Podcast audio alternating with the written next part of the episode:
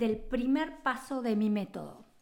El método de facilitadores en abundancia, como ustedes saben, yo hace un año, ahora septiembre 2022, eh, creé una escuela donde lo que ayudo a la gente es a que todo lo que sueñan, todo lo que quieran, se haga realidad.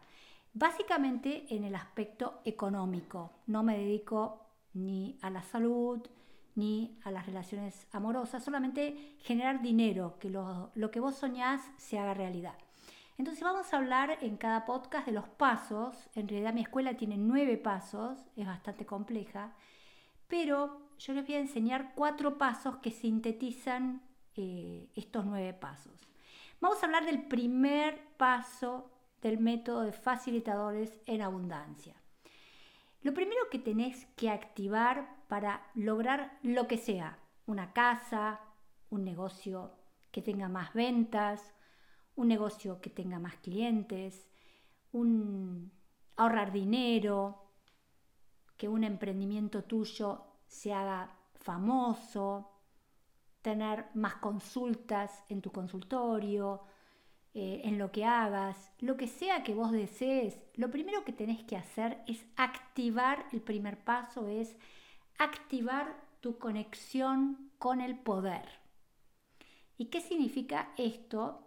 Yo como les contaba, esto, este método, para los que no escucharon el podcast anterior, eh, lo creé básicamente a partir de mis propias experiencias de vida a través de lo que yo viví en mí, que eh, en un momento de mi vida me di cuenta que era, generaba abundancia y dinero y las cosas que querían me salían, creé este método. Y es a partir de la experiencia de un ser, de Cecilia Banchero, que después lo traté de sistematizar en pasos. Cuando yo creaba, cuando yo generaba dinero o impresionantemente en muy poco tiempo y casi milagrosamente, casi mágicamente, era porque yo podía activar mi poder. ¿Y cómo se activa el poder? El poder se activa en dos áreas. Primero tenés que activar el poder de la idea, porque obviamente para crear en esta materia, primero tenés que bajar la idea, tenés que saber qué es lo que querés crear, tenés que generar esa conexión con el poder de la idea. Y la idea es, eh, es muy importante saber eh, qué sueños tenés, ese sueño que vos tenés. ¿Viene del ego o viene del alma? Porque cuando el sueño que yo tengo, les voy a, a mostrar la diferencia, si yo quiero una casa, pero la quiero para que mi vecina vea lo poderosa que soy y la plata que tengo, ese sueño es del ego. Primero va a tardar en venir, va a tener trabas y segundo, cuando venga a la casa no me va a dar alegría y no me va a dar felicidad porque es un sueño que viene de planos muy bajos. Cuando el sueño viene del alma, es no solamente me da mucha felicidad, esa casa la quiero para que mis hijas estén cómodas, para que mi marido pueda tener su lugar para estudiar, para que yo pueda tener mi consultorio adentro de mi casa y ayudar a la gente. Es decir, cuando el sueño viene del alma, primero es mucho más fácil de conseguir en la materia, aparece rápido. Eh, no hay trabas, es mucho más eh, fácil que se manifieste, que se concrete. Pero por otro lado, ¿por qué me voy a dar cuenta que viene del alma? Porque me genera paz, me genera bienestar, me produce una satisfacción interior que digo, esto es lo que yo quería, esto era lo que a mí me hace felicidad. Es como que yo cada vez que entro en esa casa, a mí me pasó, yo precipité una casa en la cual vivo ahora, que es una casa que amo, muy linda, cada vez que entro en esa casa es una felicidad y una alegría, es como una satisfacción permanente. No es como dice la neurociencia que a los cuatro meses la casa ya no te da más alegría. Cuando viene del alma, cuando viene de el propósito para que mi familia esté bien, para disfrutar con mis amigos, porque la bendigo, la agradezco todos los días, la vivo, la disfruto. Eh, esos son los sueños que la gente siempre es feliz con lo que logra. Los otros son los que yo veo tantos ricos que cuando logran algo se ponen contentos dos días, diez días y después son tan infelices como antes, porque son sueños del ego. Entonces lo primero que tengo que hacer es la conexión con esa idea. ¿Qué es lo que quiero? Tengo que tenerla claro, tengo que pensarla y diferenciar de dónde viene. Y por otro lado, lo que yo notaba es que la activación de las emociones, la conexión con el poder de la emoción, era fundamental para que esa idea se logre o no se logre. ¿Y cómo uno detecta que activó el poder de la emoción? Porque tiene certeza. Esto que Cristo hablaba como la em-, emuná, la emuná no es fe. Eh, la fe en arameo tiene otra palabra. La emuná, que es la certeza, esto sin nunca haber escuchado esta palabra, yo sabía que determinadas cosas en mi vida no había forma de que no se precipiten porque yo tenía la certeza absoluto, absoluta de que esta manifestación que yo necesitaba se iba a dar.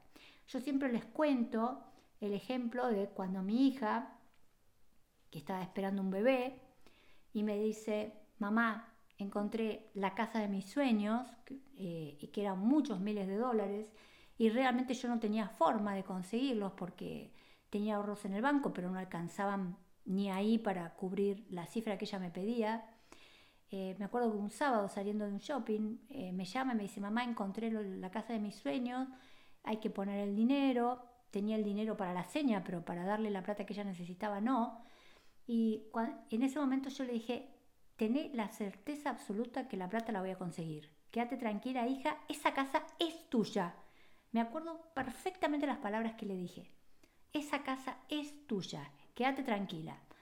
La cuestión es, le hago corto el, el cuento, en, en la semana siguiente a que yo ese sábado le digo, esa casa es tuya, dos pacientes muy ricas que venían tres veces por semana cada una, me adelantaron el dinero de todo un año de terapia. Pero lo llamativo es que a una se lo sugerí por una cuestión netamente médica.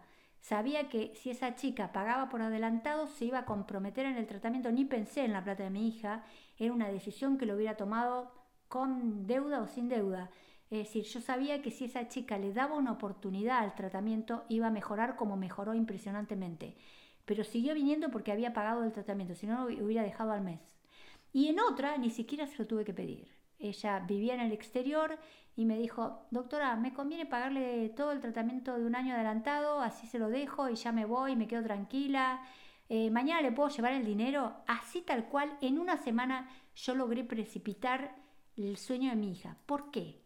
Porque yo tenía certeza, yo tenía esa convicción, esa seguridad absoluta de que no había forma que el universo me dijera que no a mi deseo. No había ninguna forma. Esa plata yo la iba a conseguir sí o sí. Y cuando empiezo a analizar por los medios comunes, un presta en el banco, un préstamo del banco, que algún amigo me preste el dinero, era imposible. No había forma. Ningún banco me iba a prestar la plata, no tengo amigos millonarios que me pudieran mm, dar ese dinero que necesitaba en una semana. No había forma por los métodos comunes. Cuando uno tiene la certeza, lo que se activa es la orden al universo y el universo le responde rápido y fácil. Así de simple. Drúbalo Melquisedec es un gran espiritual eh, americano, es descendiente de indígenas, estudió mucho geometrías sagradas, pero también eh, trabajó mucho con chamanes, con indígenas, y él está, él cuenta eh, que está con un grupo muy grande de eh, estudiantes en un hotel internacional eh, muy, muy lindo y les dijo a los alumnos, les voy a mostrar cómo se precipita desde el corazón. Él enseña la activación del Merkabah para precipitar. Él activaba la energía, el campo magnético del corazón, que para la metafísica es mucho más grande que el campo magnético del cerebro, es mucho más poderoso. Entonces, les, hacía, les decía, bueno, durante 20 minutos todos vamos a meditar que alguien me va a traer una, que, que voy a generar una manzana, una naranja. La meditación era exactamente esto. Miren, yo voy a precipitar una naranja. Eso le decía a la gente. Cerraba los ojos y de repente abría los ojos y veía, eh, eh, es lo que experimentó con el grupo, un camarero le había traído una naranja en un plato. Entonces cuando le preguntó, porque así funciona la, precipitación en esta materia, no es que uno precipita desde el aire, eh, el camarero les pregunta al grupo, le hacen hablar en público, lo suben al escenario y le dicen, explícame por qué me trajiste una naranja. Y este hombre le dice, miren, yo estaba en la otra punta del hotel sirviendo frutas a un contingente muy importante y escuché que usted me dijo, tráigame una naranja. Y se la traje. Bueno, esto que Drúmbalo Melquisedec cuenta era lo que me pasaba a mí como les contaba en el podcast anterior. Yo necesitaba 400 dólares o 500 dólares para saldar cuentas y era como que yo daba una orden porque alguien, que ni siquiera yo sabía, porque ustedes si escuchan el podcast anterior, durante un año yo estuve con un montón de deudas y eh, inconscientemente se ve que sabía de esas deudas porque alguien venía y pagaba. Entonces es súper importante que ustedes sepan que así funciona la creación, así funciona el universo. Cuanto más seguridad, más certeza, más fuerza tiene la conexión con, con, lo emocional, más rápido lo van a precipitar. Es decir, que la conexión con el poder tiene dos partes. Por un lado está la idea, que es muy importante. ¿Cómo es tu sueño? ¿Es un sueño del ego o es un sueño del alma? Va a ser más rápida. Pero la llave la conexión, el, como yo les diría, el tildo positivo, el aprobado que te da un, el universo tiene que ver con la emoción. Yo si ustedes en este momento me preguntan hoy, después de 30 años de estudiar esto y de enseñarlo, cuando yo, yo me doy cuenta perfectamente cuando algo lo voy a precipitar y cuando algo no lo voy a precipitar. Porque conozco esa llave que la da solamente la emoción, que tiene que ver con la certeza, con la les, diría fe absoluta de que esto va a pasar. Y eso solamente lo da la emoción, no la da la idea. Por eso es muy importante que ustedes se conecten con ese poder de yo sé que la vida me va a apoyar. Yo sé que lo que estoy pidiendo es bueno, es genuino, es para ayudarme a mí y a otros.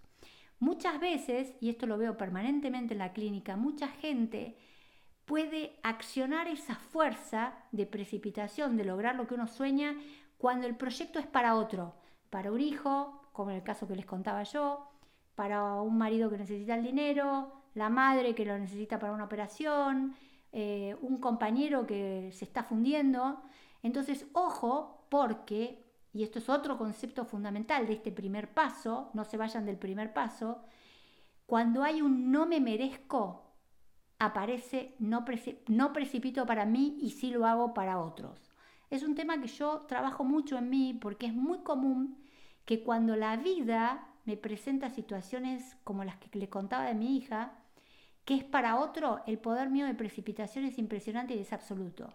Pero cuando es para Cecilia, y tarda o no se logra o lo dejo para más adelante. Y es un tema que todavía hoy, con 30 años de estudiar este tema, y de transmitirlo y enseñarlo me cuesta. Siempre cuando es para otro es más fácil. Cuando es para mí y tarda, se traba, se complica. ¿Por qué? Porque debajo de eso hay un no me merezco. No me merezco tanta abundancia, no me merezco esto, no me merezco disfrutar, no me merezco tener el dinero que sueño para lo que quiero. Entonces, ojo, gente, si ustedes no logran en este primer paso, indaguen todos estos puntos.